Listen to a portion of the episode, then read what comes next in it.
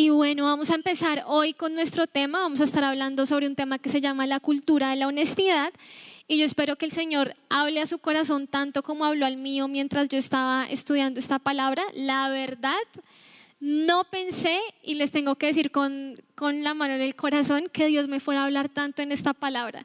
Cuando yo ya sabía el texto y yo dije, ah, bueno, ya sé y cuando hoy empecé a orar y a estudiar más, yo decía, Señor, esto en primer lugar era tan fuerte para mí que yo espero que también Dios les hable mucho. Así que yo quiero invitarlos a que hagamos una oración para poner este tiempo en las manos de Dios, también para los que están conectados.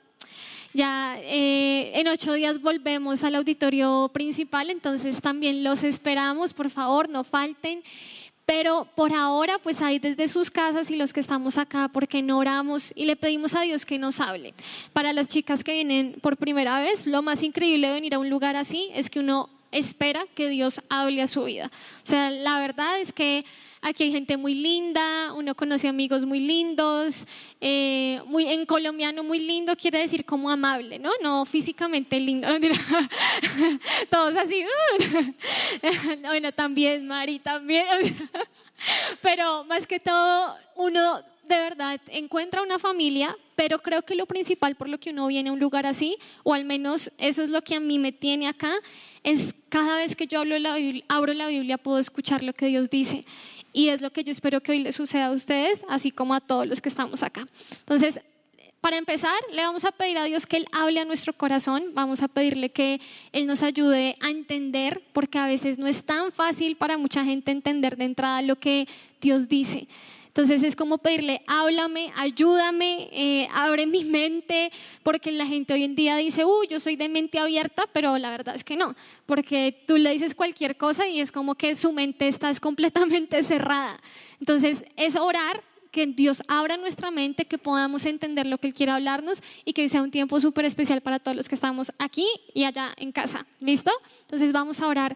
Padre, hoy venimos delante de ti en el nombre de Jesús a darte gracias por este tiempo, Señor, a darte gracias porque sabemos que tú estás aquí, como hace un momento lo cantábamos, tú estás aquí junto a, nos, junto a nosotros, tú estás en este lugar para hablar a nuestros corazones. Y Señor, yo te pido en este momento que tú aquietes nuestros pensamientos, que tú traigas paz a nuestro corazón a medida que estudiamos y leemos tu palabra. Yo te pido, Señor, que tú quites toda distracción que tú llenes nuestro corazón de ti, que hoy podamos entender. Ahí usted le va a decir al Señor, abre mi mente, por favor, renueva mis pensamientos. Yo no sé con qué por qué razón usted vino a este lugar, pero yo sé que Dios sí sabe el estado en que cada uno de nosotros se encuentra. Así que hoy te invitamos a este lugar, Espíritu Santo, y te pedimos, llénanos, háblanos. Aquí estamos, queremos aprender queremos escucharte, queremos que nuestro camino sea enderezado, corregido y que por favor hoy tu presencia podamos sentirla en este lugar. Es en el nombre de Jesús que oramos. Amén y amén, amén. Amén. Bueno, ¿cómo están de temperatura? ¿Bien? ¿Sí? Y si llega a, llega a haber mucho ruido, pues me ayudan a cerrar por lo menos esta primera ventanita, ¿listo? Si, no, si llega a haber ruido, ahorita creo que estamos bien, ¿cierto? Para tampoco ahogarnos acá. Entonces, vamos a empezar con nuestro tema de hoy que se llama la cultura de la honestidad. Y como yo les decía hace un momento, para mí este mensaje fue demasiado desafiante. Lo primero es porque precisamente anoche yo estaba orando, pero no pensé que tuviera que ver tanto con el mensaje de hoy, pero estaba orando pidiéndole a Dios que no dejara que yo me amoldara como sí saben que es un molde, ¿no? Entonces tú puedes, no sé, si ustedes cocinan, digamos aquí Sofi que hace cupcakes o cosas así, uno tiene moldes. Entonces hagan de cuenta que van a hacer una galleta, usted tiene el molde y la harina o el ingrediente que tenga se amolda, valga la redundancia, a ese molde. Y la Biblia en Romanos 12 el versículo 2 no es lo que vamos hoy a estar estudiando, pero quiero que este primer punto usted se lo guarde muy bien en su corazón y es, nosotros estamos llamados a ser diferentes. Y cuando alguien, por ejemplo, viene por primera vez, va a ver que nosotros somos diferentes. Pero para ser diferente, lo único que nosotros podemos hacer es pedirle a Dios que constantemente nos transforme al renovar nuestra mente. Y renovar nuestra mente porque todos tendemos a moldarnos, a conformarnos a la época en la cual vivimos, al mundo en el cual vivimos. Y anoche lloraba y yo le decía, Señor, por favor no permitas que eso me pase, porque todas las noches antes de dormir yo leo un devocional, que muchos de ustedes también de pronto lo tienen, que es el devocional de Spurgeon, y él estaba hablando acerca de no conformarnos, no amoldarnos a este mundo. Y decía, el peligro tan grande que hay en hacer eso, porque cuando tú te amoldas a este mundo, tú no sabes las cosas que te estás perdiendo. Te pierdes de las alegrías que trae tu fe, eh, tu crecimiento en Dios se estanca. Él lo compara como esas pequeñas espinas que tal vez traen las rosas. No sé si ustedes han agarrado una rosa con espinas o algo con espinas. Es una espina bien chiquitica, pero si se te entierra o si te has astillado un dedo, es chiquito, pero duele muchísimo. Es como a mí me vacunaron en estos días. Entonces la vacuna es una cosita de nada, pero yo mejor dicho, casi me da patatú siempre, y siento que me duele el brazo como por tres días. Entonces, así, y él dice, muchas cosas son así, son pequeñas indiscreciones que tú permites en tu vida, pero que son grandes peligros para tu vida espiritual. Pequeñas cosas que tú empiezas a tomar de aquí, que tú empiezas a tomar de allá, y que en últimas empiezan, y me encanta esta frase que usa, dice que cuando tú deberías estar corriendo, terminas es arrastrándote. Porque te corta como tus tendones o haga de cuenta con el cuerpo, si hay un atleta, le corta sus tendones y la persona ya no puede correr igual. Entonces yo estaba orando por eso y cuando llego al tema de hoy, el Señor me dice, esta es una de las cosas en las cuales tú te has conformado. Tú me venías pidiendo esto y yo venía con un clamor en mi corazón, Dios mío, enséñame lo que yo no veo, muéstrame, ayúdame, yo no quiero desviarme ni por un momento. Y Dios me dice, esta es una de las cosas en las que tú te has conformado, en las que tú te has amoldado a este mundo. Y el tema, pues obviamente, vamos a verlo en dos partes, vamos a leer lo primero que está en el versículo 31 son dos temas, ¿no? Pero bueno, vamos a leerlo y ya los explicamos. Entonces, si lo tienen por ahí, dice Mateo 5, el versículo 31. Yo lo voy a leer en la NTV, pero realmente ustedes lo pueden leer en la versión que quieran o pueden escucharlo. Mateo 5, el versículo 31. Y se los voy a leer en esta ocasión en la NTV porque en la Reina Valera para algunos de pronto que son más chiquitos usa palabras que dicen, ¿what? ¿Qué es esto? Entonces por eso vamos a leerlo en la NTV, pero mi recomendación, Reina Valera. Versículo 31 dice, han oído la ley que dice, bueno, esto es en la NTV, en la Reina Valera dice, se, os se les ha dicho, ¿sí? Se os ha dicho, bueno, lo mismo. Un hombre puede divorciarse de su esposa con solo darle por escrito un aviso de divorcio. Pero yo les digo que un hombre que se divorcia de su esposa, a menos que ella le haya sido infiel, hace que ella cometa adulterio. Y el que se casa con una mujer divorciada también comete adulterio. Luego dice el versículo 33, también han oído que a nuestros antepasados se les dijo, no rompas tus juramentos debes cumplir con los juramentos que le haces al Señor.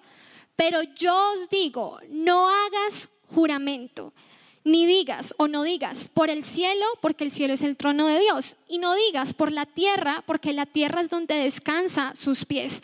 Tampoco digas por Jerusalén, porque Jerusalén es la ciudad del gran rey. Ni siquiera digas por mi cabeza, porque no puedes hacer que ninguno de tus cabellos se vuelva blanco o negro.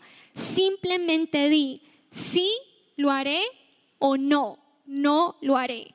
Cualquier otra cosa proviene del maligno. En la versión tradicional dice,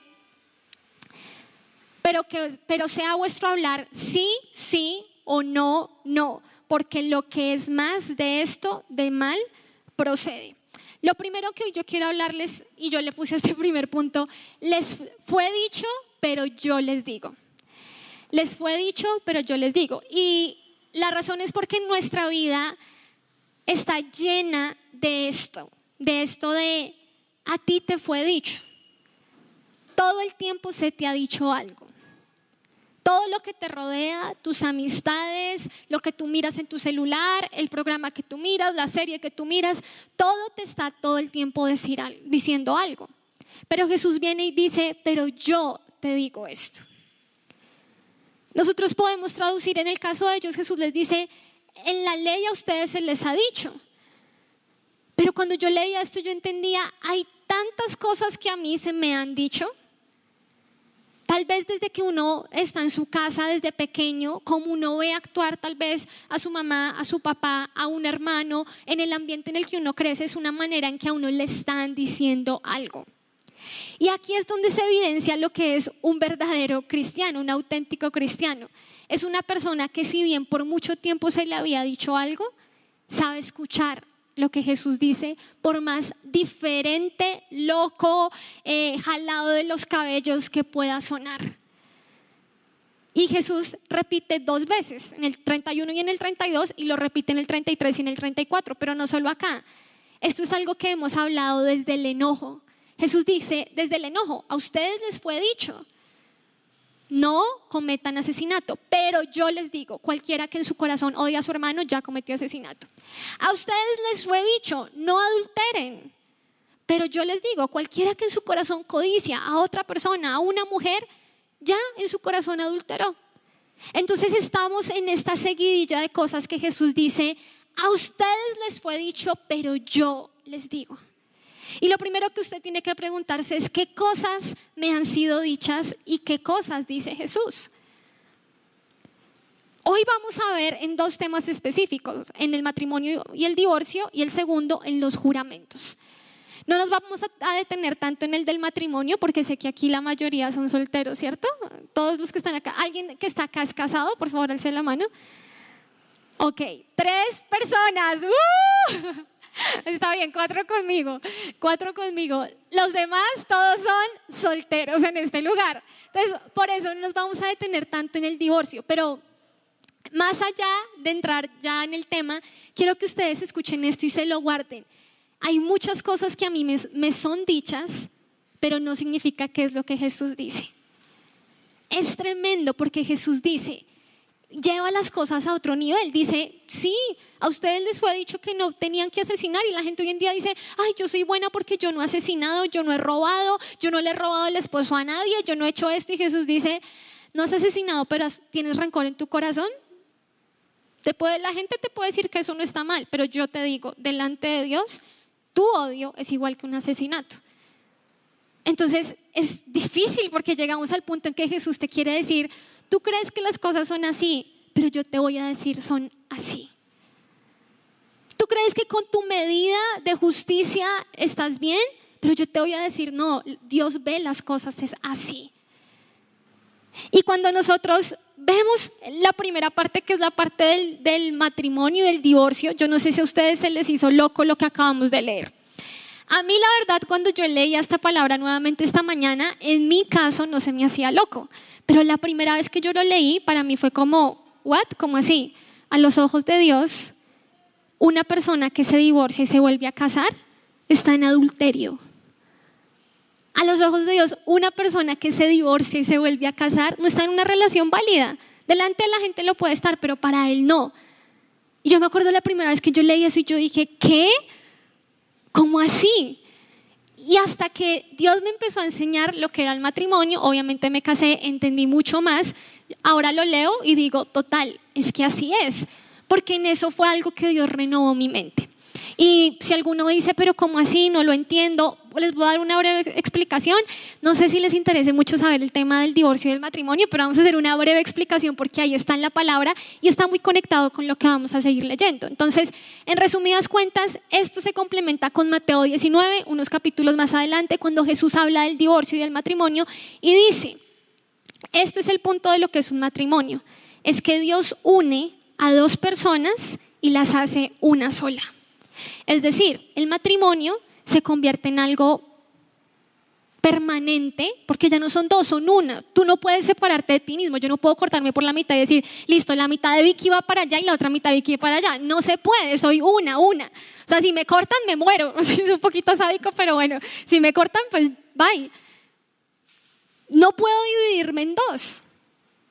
Por eso el matrimonio, Jesús dice en el original, no existe esto del divorcio.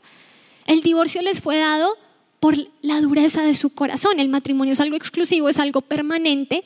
Por eso cuando alguien se divorcia y se vuelve a casar, se puede casar delante de la gente, pero a los ojos de Dios nunca el anterior matrimonio se acabó. Puede decir, me divorcié ante la ley, pero ante Dios no se divorció, porque Dios fue el que los unió. Pero hay una excepción a esa regla. Y la única excepción es en caso de inmoralidad. Jesús dice es la única manera. Es la única manera en que si una persona se vuelve a casar no cae en adulterio, tranquilos. Es la única, es la única excepción. Entonces si ustedes al escuchar esto dicen, esto está como loco, no lo entiendo, bueno, por lo menos alguno dirá, bueno, a mí no me interesa, no, tengo en el futuro cercano pensado casarme, mucho menos, bueno, no sé qué cosas estén pensando, pero al menos dejen eso ahí en su cabeza para que entremos al segundo, porque el segundo sí tiene que ver mucho tal vez con cosas que nosotros hacemos y vivimos.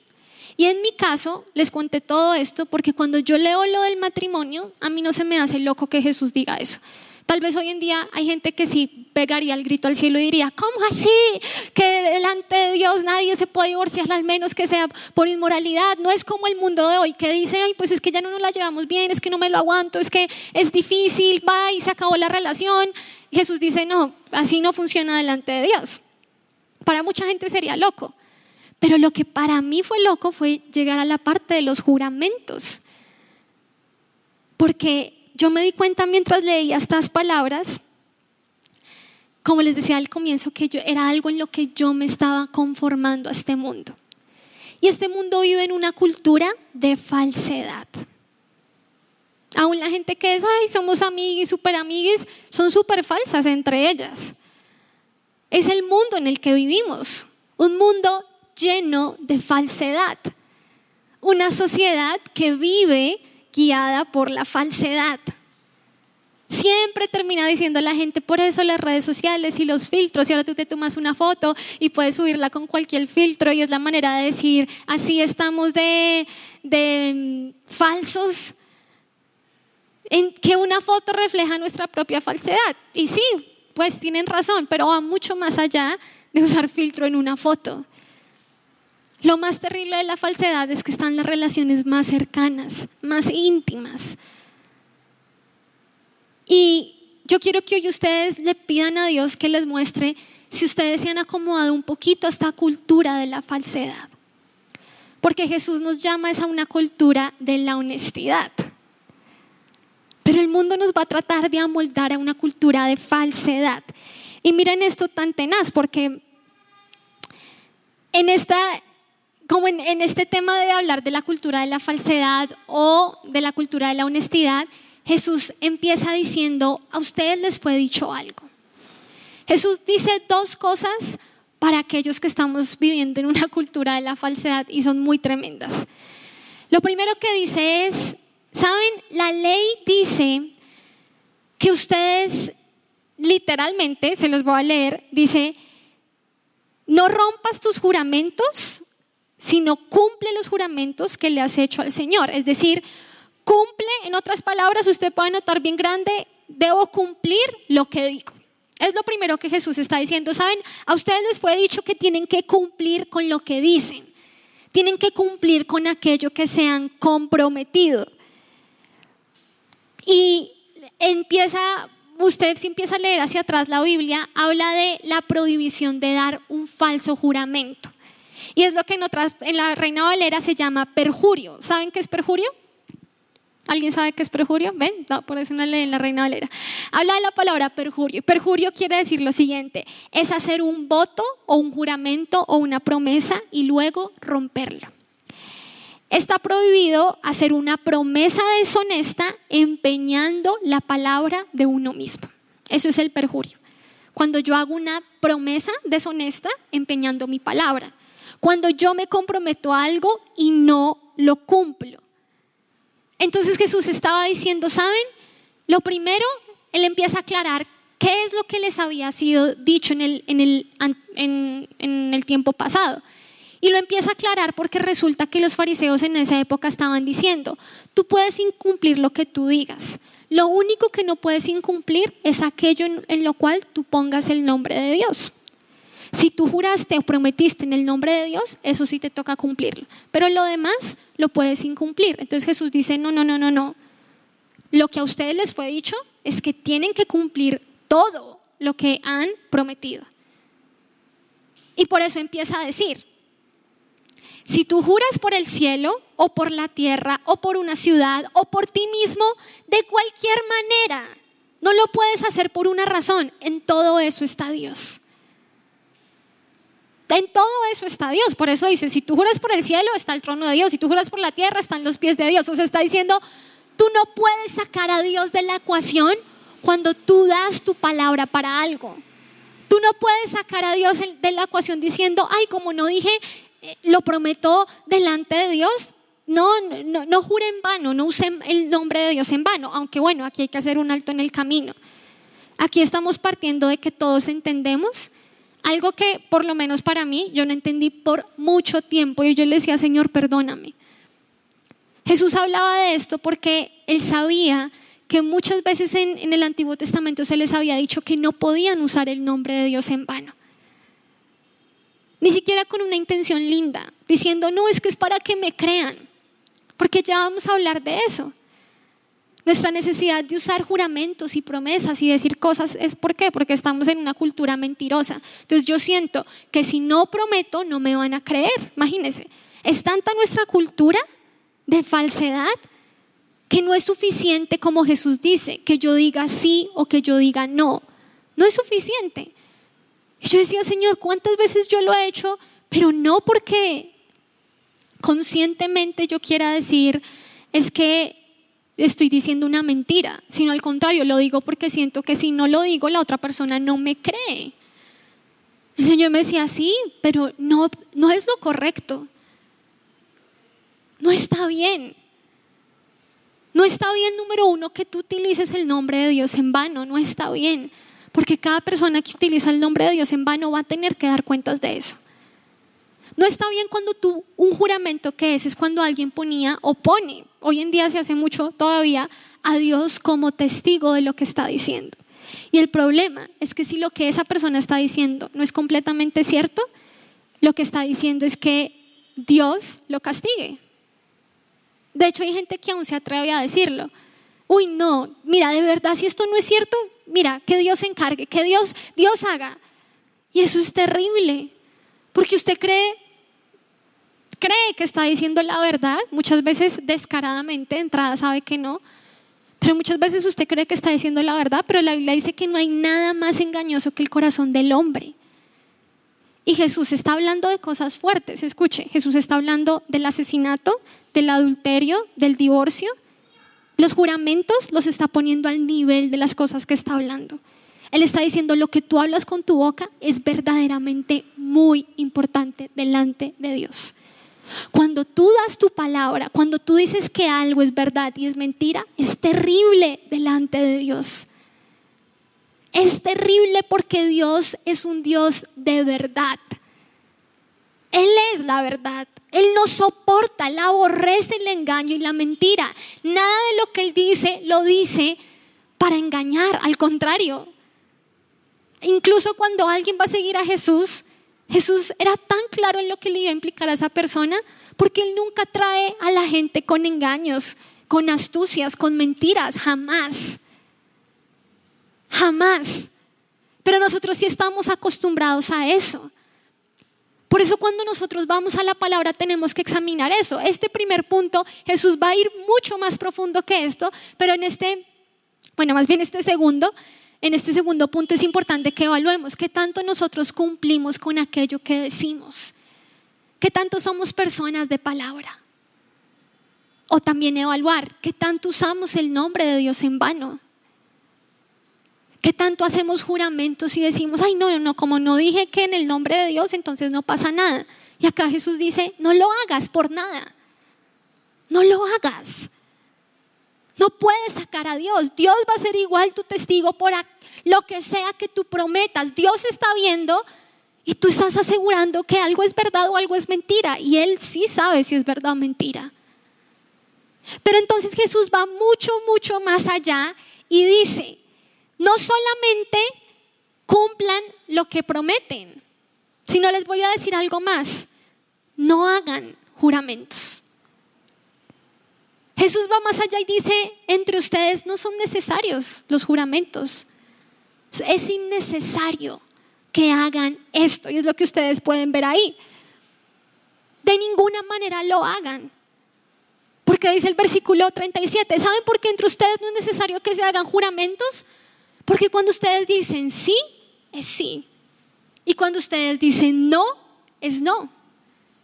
Cuando ustedes dicen sí, eso pasó de esa manera, es porque así pasó. Y cuando dicen no, no pasó de esa manera, es porque no pasó así. Es tremendo la manera en que Jesús empieza a hablar porque, y ustedes pueden luego leer Santiago 5.12 que complementa muchísimo esta palabra, y él dice, si ustedes hablan más de esto, ¿saben qué? Esto viene del maligno. Y los estudiosos han tenido muchas discusiones qué quiere decir que viene del maligno. Muchos dicen, pues en primer lugar, obviamente proviene del mismo diablo porque él es el padre de la mentira. Pero no solo eso, proviene de un corazón malo, proviene de un corazón incrédulo, pero sobre todo viene de algo y esencialmente es que viene de la falsedad. Pero Jesús está diciendo, entre ustedes no es necesario, no juren. Y les voy a decir por qué. Porque entre ustedes hay una cultura de la honestidad. No es necesario. No, no hagan eso, Jesús está diciendo.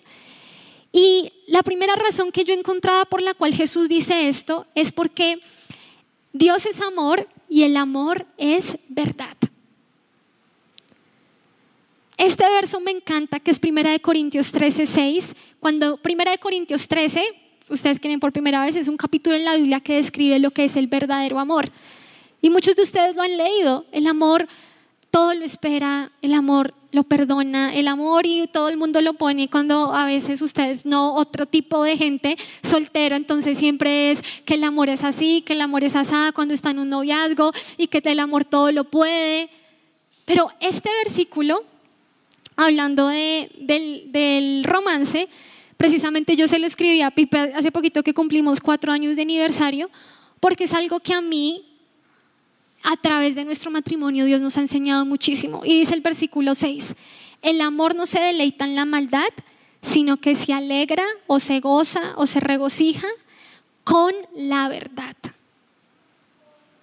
No hay tal cosa como amor verdadero y mentira.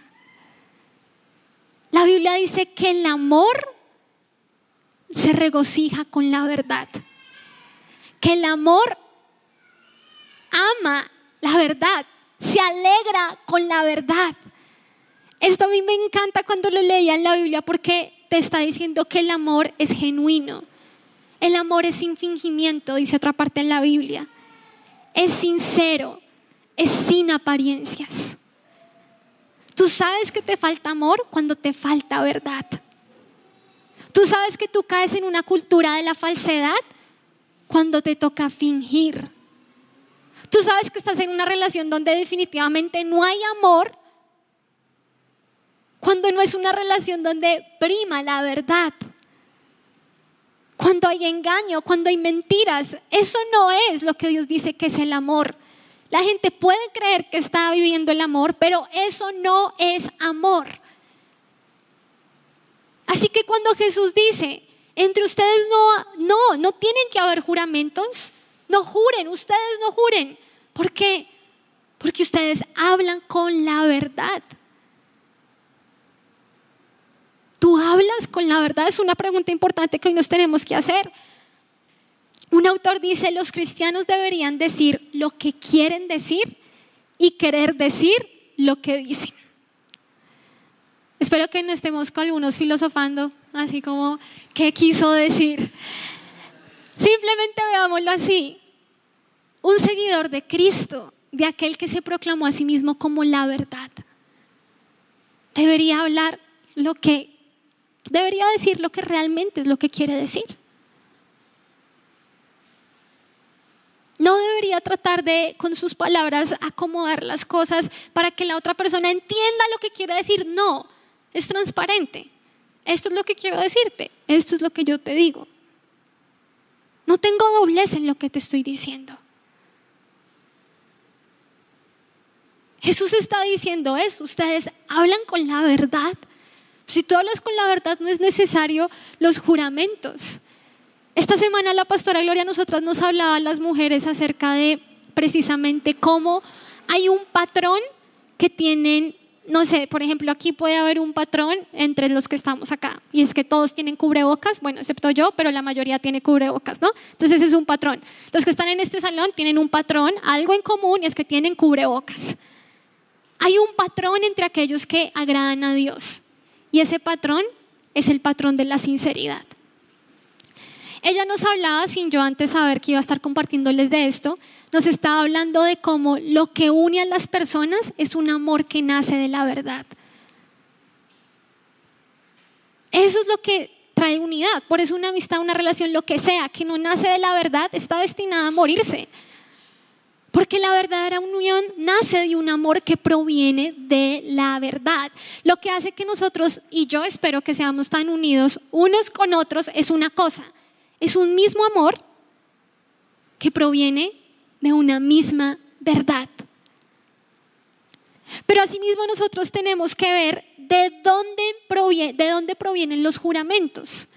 Saben, cuando yo llegué a esta parte del estudio de la palabra que estaba haciendo, yo me encontré, de pronto no es el caso de ustedes, pero en mi caso, y yo espero que si es así, hoy podamos tener un tiempo increíble de arrepentirnos y de pedirle al Señor que arranque la falsedad y la mentira de nuestro corazón y de nuestra boca. Porque yo me encontré vergonzosamente, y acá yo lo notaba súper grande para que no se me olvide, acomodándome a la cultura de la falsedad que me rodea.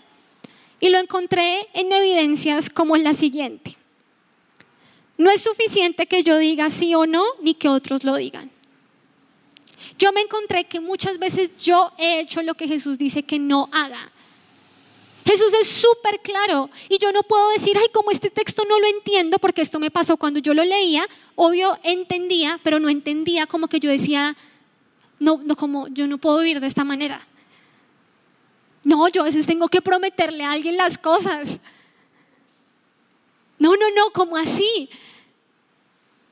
Y sabe, cuando usted encuentra en la Biblia un texto, un pasaje que le es difícil de entender, y no hablo de que usted no entienda la idea, sino que no, no la entiende con su vida, usted dice, mm, mm, no, o sea, ¿cómo así? Esto porque está en la Biblia, no entiendo. Nuestra manera es lidiar con esas cosas en oración y no desecharlas, porque cuando usted lidia con ellas en oración es que su mente es transformada. Cuando usted dice, ah, bueno, sí, sí, X. No, seguro Jesús dijo esto para, para la gente que es mentirosa declarada.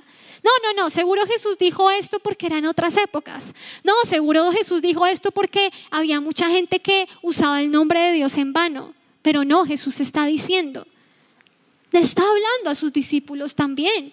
Les está diciendo, no juren. No juren, les está diciendo, no lo hagan. Y cuando tú te das cuenta que para ti no es suficiente para creerle a alguien que te diga sí o no, que tú mismo sientes que tienes que prometer para que te crean, es porque sin darte cuenta te estás amoldando a lo que así nacimos, así crecí, aún en la iglesia, aún es, la cultura, pero ustedes saben que uno puede absorber en la iglesia muchas cosas que no son la cultura de Jesús, que no son la cultura del reino de los cielos. Y esta yo creo que profundamente es una de ellas. No hay otro lugar en la tierra que debería ser tan honesto como la iglesia. No hay otro lugar, no se debería necesitar nada. Cuando a ti te pregunten algo, debería ser suficiente que tú digas sí o no. Porque es evidente la honestidad, la cultura, el ambiente que se mueve en medio de nosotros. Miren, yo creo que si a mí me preguntaran, y yo siempre le digo a Pipe cosas como, si algún día en un juego de no sé qué nos preguntan cuál es la comida favorita, ¿qué vas a decir de mí? Ah, bueno, yo digo esto. ¿Listo? Entonces yo siempre lo, lo preparo para esos juegos. y, y yo digo, si te preguntaran, ¿qué es lo que menos le gusta a Vicky? O sea, en serio. Yo no puedo con alguien que a mí no me habla con la verdad. O sea, yo digo, listo, o sea, es lo peor, pero al menos dice, te lo digo. Pero como tú hablas con un mentiroso. Y tal vez lo aborrezco tanto porque sé cuánto Dios ha trabajado eso en mí. Pero resulta que con el tiempo me doy cuenta, y como estudiando esta palabra, que aún hay mucha falsedad en mí. No porque yo diga que algo pasó cuando no pasó, o viceversa, sino porque digo más de sí y de no. Hay muchas evidencias que nosotros vemos acá, pero quiero que ustedes y yo veamos cuál es el origen de los juramentos. Acá yo encontraba algo que me encantó. Dice, los juramentos surgen debido a que los hombres son con tanta frecuencia mentirosos. Dice, jurar es en realidad la confesión patética de nuestra propia deshonestidad. Jurar es la confesión, patética de mi deshonestidad, de tu deshonestidad, de nuestra deshonestidad. Jurar quiere decir, aquí no somos tan honestos que necesitamos jurar y recontrajurar para que me, para que me crean y para que yo le crea a alguien. Me encantaba porque cuando estudiaba esto, John Stott dice que así como Jesús dijo el divorcio no era algo, y, yo lo copiaba tal cual, dice, el divorcio se debe a la dureza del corazón. Así de la misma manera, el juramento se debe es a la falta de veracidad humana. La ley permitía ambos. En el Antiguo Testamento la ley permitía el divorcio y permitía el juramento. Pero ninguno era ordenado. No era un mandamiento, era algo que Dios decía, ok, cuando lo hagan, pues tengan estas regulaciones. Pero ninguno era ordenado ni ninguno debía ser necesario. Por eso cuando Jesús llega dice, ¿saben qué? Así no deben ser las cosas. Así no son las cosas en el reino que yo vengo a establecer. En el mundo, claro que así son las cosas. En la época donde viven, claro que así son las cosas. Y son mucho más peores que eso. Se traicionan, se mienten, entre esposos, entre mejores amigas, entre hermanos, entre familia. Así se mueve el mundo, así son las cosas. Pero Jesús dice, en mi reino no es así. Sí, el divorcio les fue permitido, sí, los juramentos les fueron permitidos, pero ninguno debería ser. Ninguno es necesario. Ninguno fue ordenado por Dios. Haga de cuenta, fue regulado por Dios, fue una concesión que Dios hizo, pero no fue ordenado por Dios. Y los juramentos no fueron ordenados por Dios. Así que Jesús nos está llamando es qué? A una honestidad donde los juramentos son innecesarios. No los necesitas. Y hay un historiador que se llama Josefo y hablando de la época de Jesús, él cuenta de unos judíos, un grupo de judíos que eran reconocidos por lo siguiente. Dice, se, se distinguen por su fidelidad. Cualquier cosa que dicen es más firme que un juramento. Evitan jurar y lo estiman peor que el perjurio. Es decir, estiman peor jurar que no cumplir lo que alguien dice porque dicen que aquel a quien no puede creérsele sin jurar en nombre de Dios ya está condenado. Me pareció tremendo cuando escribí a este grupo porque yo decía, eso es lo que Jesús nos está diciendo. Lo que ustedes digan debería ser más firme que lo que alguien dice con mil juramentos y termina siendo mentira. Lo que ustedes dicen debería ser tan verdadero entre ustedes que es suficiente decir, sí, así es. No, así no es. Sí, lo voy a hacer. No, no lo voy a hacer. debería ser suficiente. Jesús dice, basta sí, basta no. Dice que este grupo evitaban jurar porque lo consideraban peor, porque dicen a alguien que no se le puede creer, a menos que jure y prometa y contrarrejure, es una persona que ya está condenada. Es una persona, es un grupo, es una cultura, está permeada por la falsedad. Y la razón para que esto sea así, y yo quiero que usted lo entienda muy bien, porque Jesús nos está llamando a una cultura de honestidad. Este es nuestro fundamento. Él nos está llamando a esto porque Dios es así. Ustedes dicen que Él es su Padre y saben cómo es su Padre al cual ustedes dicen parecerse porque son sus hijos. No hay hijo que no se parezca en algo a su papá o a su mamá, a su progenitor. En algo se va a parecer. Y Jesús nos está hablando, todo lo que nos habla es porque así en primer lugar es Él. Es el Padre. Y si ustedes se fijan, una y otra vez la Biblia nos dice algo, que nuestro Dios es verdad, que nuestro Dios es firmeza, que nuestro Dios es fidelidad, que todo lo que Él dice, lo hace, que todo lo que Él dice es verdad. En la Biblia se muestra cómo hay muchas cosas, como cuando Dios saca al pueblo de Israel de Egipto, que Él hizo porque le había dado su palabra a alguien miles de años atrás. Por mucho tiempo tuvo paciencia el pueblo de Israel porque le había dado una palabra a David. Hay muchas cosas, si ustedes se ponen a estudiar este tema, que nos muestran una cosa. Dios es solo verdad. Lo que Él dice, Él lo hace, porque Él no es hombre para mentir, Él nunca miente. Y en la Biblia cuando Dios incluso dice, voy a jurar por mí mismo, no lo hace porque Él necesite tener más credibilidad. Lo hace por nuestra incredulidad. Porque se baja al nivel del ser humano y le dice, así es que tú entiendes. Pero si para nosotros fuera suficiente nuestro sí y nuestro no, también sería suficiente cuando Dios te dice algo a ti.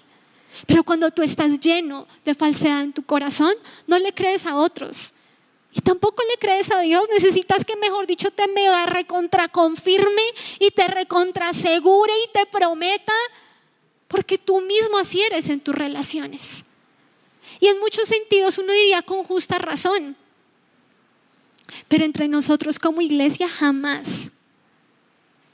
Entre aquellos que decimos que seguimos a Jesús, es algo que debería completamente desaparecer. Es un mandamiento explícito. Es algo que no requiere que tú interpretes y, a ver, estoy entendiendo bien. Jesús lo dice. Que tú sí baste. Que tú no baste. Sé una persona honesta con todo lo que dices. Porque así es tu Padre. Y vamos a ver que así acaba. No lo vamos a leer hoy, pero yo creo que en el siguiente vamos a acabar ya casi el, primer, el capítulo 5 de Mateo, la primera parte del Sermón del Monte, y precisamente acaba de esa manera. Todo se respalda en que su Padre es así, ustedes sean de esa manera. Y no solo porque su Padre es así, sino sabe por qué. Porque cuando alguien pone su fe en Jesús hay algo que pasa, y es que es lleno de la verdad. Hay un verso rápido que les quiero leer, que es segunda de Juan 1.2, que dice, a causa de la verdad que permanece en nosotros, en ustedes, y que estará con ustedes para siempre. Cuando tú estás en Jesús, la verdad siempre está en ti. Por eso cuando tú vives en mentira, en fingimiento, tú tienes que decirle, Jesús, ¿qué pasa dentro de mí?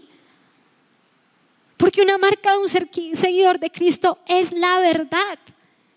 Y aquí volvemos al tema del comienzo. A ustedes les fue dicho, y tal vez tú has crecido con unos padres, una familia, una cultura que te dice, hay, hay mentiras sociales que son aceptadas, mentiras que socialmente se aceptan, Pero yo tengo que decirte, Dios las aborrece. De acuerdo a lo que estamos leyendo, son horribles delante de Dios. Ay, no, dile esto para que no se sienta mal.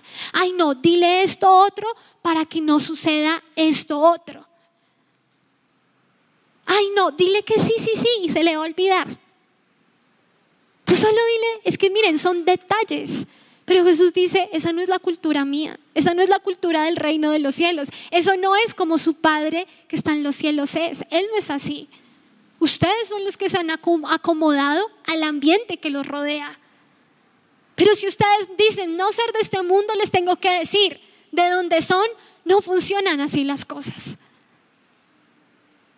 No funcionan así. Miren, acá yo escribía diferentes ejemplos como Cosas que de pronto uno cuando fue creciendo obvio de sus papás, obvio de alguien. Y es, di esto que no es cierto para evitar que esta, que esta otra cosa pase. Y puede ser un buen fin. Lo peor, un hombre muy malvado en el mundo dijo, el fin justifica los medios. Eso es completamente antibíblico. Si hay algo que Dios nos está mostrando aquí, que en cada cosa que hemos leído, en el Sermón del Monte Jesús está diciendo, no, Dios es Dios de corazones y de intenciones. Él no dice, ay, como tu fin es que la persona no se sienta mal, dile una mentira. No, a Dios le importa el fin, pero le importa mucho el cómo. Mucho. El cómo es lo que define el fin delante de Dios.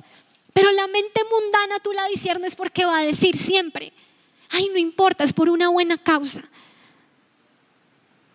¿Cuántas cosas que al comienzo Armando estaba confesando? Bueno, Moni también, pero Armando estaba confesando aquí terriblemente al comienzo. Si no saben de qué hablo es porque llegaron tarde, pero Armando estaba diciendo, no, yo hice esto, yo hice lo otro, yo sí hice lo otro, nunca que nunca. Y hay muchas cosas que ustedes de pronto dijeron, ah, bueno, yo también. Y que decimos, bueno, es que a veces toca porque me tengo que quedar con el cambio porque es que es mi plata, es, es que es mi dinero. Bueno, tú tienes que definir la cultura que rige tu vida, ¿cuál es? ¿La cultura de este mundo, de tu época? ¿La cultura de tu necesidad? ¿La cultura de lo que no es tan malo porque al final la persona te lo dio? O la cultura de los cielos, donde todo es verdad, donde no hay espacio para la mentira. Donde tú eres lleno de un amor que aborrece la mentira, la falsedad, la hipocresía, el engaño. Tenemos que ver nosotros eso hoy y eso nos tiene que llevar a examinar dos cosas. Número uno, si hoy es un día para arrepentirnos. Tal vez como como dice Isaías 6 para muchos de ustedes que han leído la historia de cuando Isaías ve el trono de Dios y entonces dice, ay de mí, estoy muerto, porque yo siendo un hombre de labios impuros, inmundos, y habitando en medio de un pueblo inmundo, impuro, he visto al rey. ¿Qué quiere decir eso? Tal vez usted y yo somos esas personas que hoy tenemos que decirle, Señor, yo soy de labios impuros, inmundos, y habito en medio de un montón de gente que está igual. Habito en medio de una época, de un mundo que está igual. Porque cuando tú ves cómo es Dios, tú tienes que ver cómo tú eres. Tú tienes que empezar a analizar el buscar hablar como Dios habla. El buscar comportarnos como Él es. Tal vez la gente que te rodea, tus mismos padres, están acostumbrados a decir lo que entendemos como mentiras piadosas. Lo que les dije, ay, tú di, di que sí, que sí, que luego la persona se le va a olvidar. Con lo que Jesús está diciendo, nosotros tenemos que decir, bueno, puede ser mi papá, puede ser mi hermano mayor, puede ser quien tú quieras, pero Dios es así. Porque al fin del día yo soy hija de quién. Al final del cuentas. Saben, yo tengo un papá muy lindo que yo quiero mucho. Pero les digo, yo sé que por encima de todo yo soy hija de Dios. Esa es mi fuerte identidad, es lo que yo soy, es lo que por siempre seré. Hay un punto en esta tierra donde tal vez mi papá ya no va a estar, tal vez yo no esté, en la eternidad eso ya no importará, pero hay algo que siempre estará en mí. Es que siempre Dios será mi Padre. Así que por más de que mi papá haga cosas y yo lo quiera mucho y yo lo admire mucho, tengo que saber algo. Mi verdadero Padre es Dios y yo necesito es buscar su semejanza. Tal vez hoy nosotros necesitamos pedirle a Dios que limpie y arranque de nuestra boca la mentira y la falsedad. Porque yo les digo, chicos, conociendo a muchos de ustedes, hay mucha falsedad. Hay mucha falsedad. Y se los digo con el amor del mundo, la primera cosa que a mí Dios me habló cuando yo llegué a México, la primera cosa que yo empecé a ver en México es que la gente culturalmente está acostumbrada a ser falsa. Colombia tiene sus propios vicios que son horribles. Pero les digo, la mentira acá es algo fuerte. Porque la gente no te dice mentiras de frente, te acomodan las cosas. Y nosotros tenemos que definir cuál es nuestra cultura. La gente fácil da su palabra. Se puede tirar al piso y llorarte y decirte, sí, es que fue así, llorando. Y al otro día tú decir, no lo puedo creer, no fue así. Y entonces, ¿cuál es la solución? Que yo me vuelva un desconfiado. Y entonces que yo me acomode a esto. Y entonces que yo también tenga que empezar a hablar de esa manera. O yo voy a ir a Jesús y a decirle, yo no quiero ser como todo el mundo es. Tal vez así no me he dado cuenta, pero así es mi familia. Son lindos, incluso vienen a la iglesia, pero así son. Señor, yo necesito seres como tú eres. Mi familia principal eres tú. Mi modelo principal eres tú. Mi maestro eres tú. No, es que mi familia viene a la iglesia, sí. Pero aunque tú los ames, tú necesitas ver todo a la luz de lo que Dios dice. Y lo más lindo es que cuando tú le pides perdón a Dios y tú te arrepientes, en Cristo tú recibes el perdón de Dios y ese perdón viene con transformación. ¿Saben? Lo más lindo cuando tú te arrepientes y tú recibes el perdón de Dios, es que ese perdón no viene con un temor de decir, ay Dios mío, y si vuelvo a pecar y si vuelvo a hacer esto. Muchas veces eso nos pasa, pero Dios dice, ustedes no han recibido un espíritu de esclavitud para estar en temor, sino uno que clamaba, Padre, ¿qué quiere decir? Por cuanto ustedes son hijos, ustedes no van a quedar como están ahorita. Ustedes van a ser diferentes, ustedes están en un proceso de transformación. Si tú mientras escuchas esto de verdad, el Señor habla a tu corazón y tú sientes y tú dices, Dios mío, yo necesito que tú renueves mi mente. Señor, yo necesito que transformes mi manera de pensar porque estoy tan acostumbrado a pensar de esta manera, a hablar de esta manera. Señor, ayúdame. Y tú te arrepientes.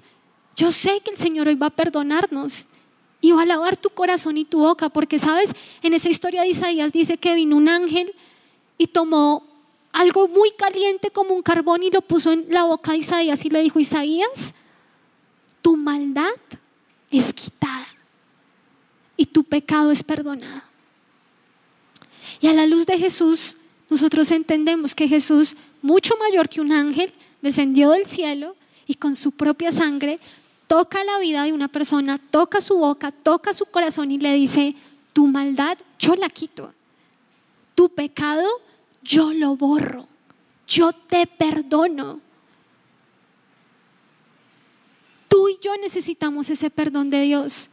Y tú y yo necesitamos que Dios limpie. Porque sabes, de lo contrario lo que va a pasar es que tú vas a morir engañado es que tú vas a convertirte en una persona que hoy tal vez aquí la mayoría tiene 15, 16, bueno, algunos tenemos un poquito más atrás, aquí adelante, Pero de pronto tú dices, bueno, yo soy bien joven, pero te digo una cosa.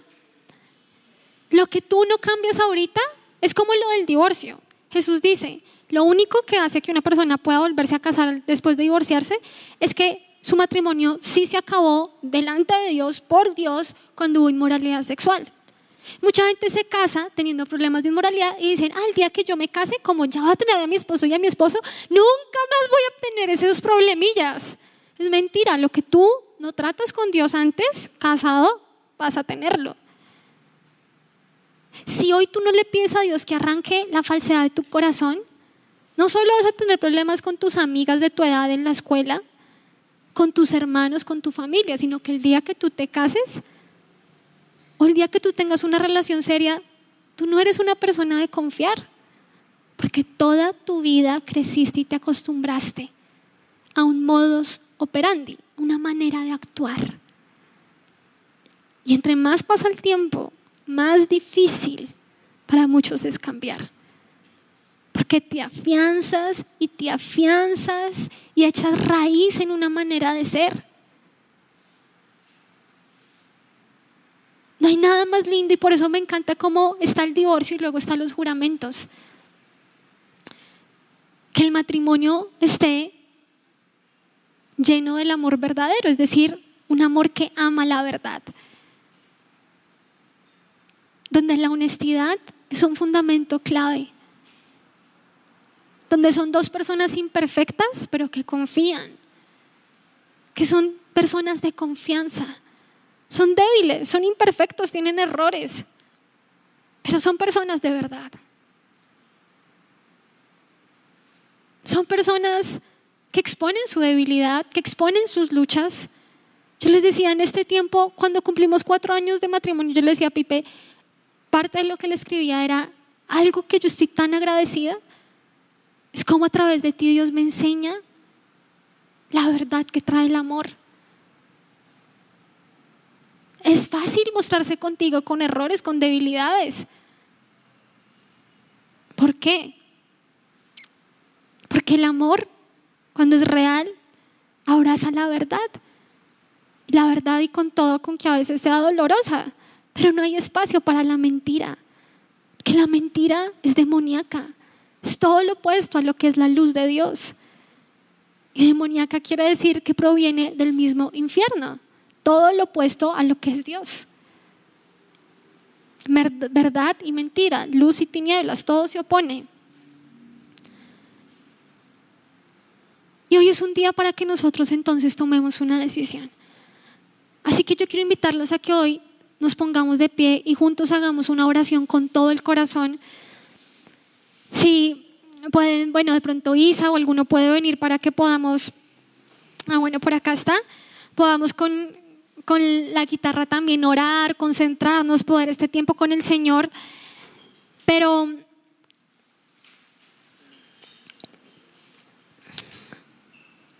para acabar, mientras están ahí, bueno, acomodándose, ya se pusieron de pie, les quiero leer esto que yo anotaba. ¿Quieres arder con un amor intenso por el Señor? Los torrentes de la sociedad impía humedecerán tu amor. Y un torrente que humedece lo que debería ser una llama. Un torrente de la sociedad hoy es el torrente de la falsedad. El Señor nos llama a que nosotros salgamos de todo aquello en lo que el mundo hoy está sumergido, sumergido de cabeza. Una y otra vez la Biblia nos dice, salgan de allí, no toquen lo inmundo que ellos tocan, salgan. ¿Qué quiere decir eso? Sal de aquello que todo el mundo está metido en esa manera de ser, está metido en esa manera de vivir, está sumergido en eso. Dios dice, sal de ahí. Y así como Jesús lleva todo a otro nivel y nos dice, a ustedes les fue dicho esto, pero yo les digo esto, es porque Él da mayor gracia, dice la Biblia. Es porque tú hoy que estás acá y escuchas esto, no, no importa si es la primera vez, si es la enésima vez que tú escuchas y Dios te llama a arrepentirte, es porque a medida que tú te arrepientes te está formando a su imagen. Te está diciendo es que tú eres hijo y yo te voy a formar hasta que tú te parezcas a mí, hasta que dejes de parecerte a tu familia, a tus amigos, a la gente que es, es así en todas partes, hasta que realmente tú seas santo como yo soy santo y santo es que diferente, apartado.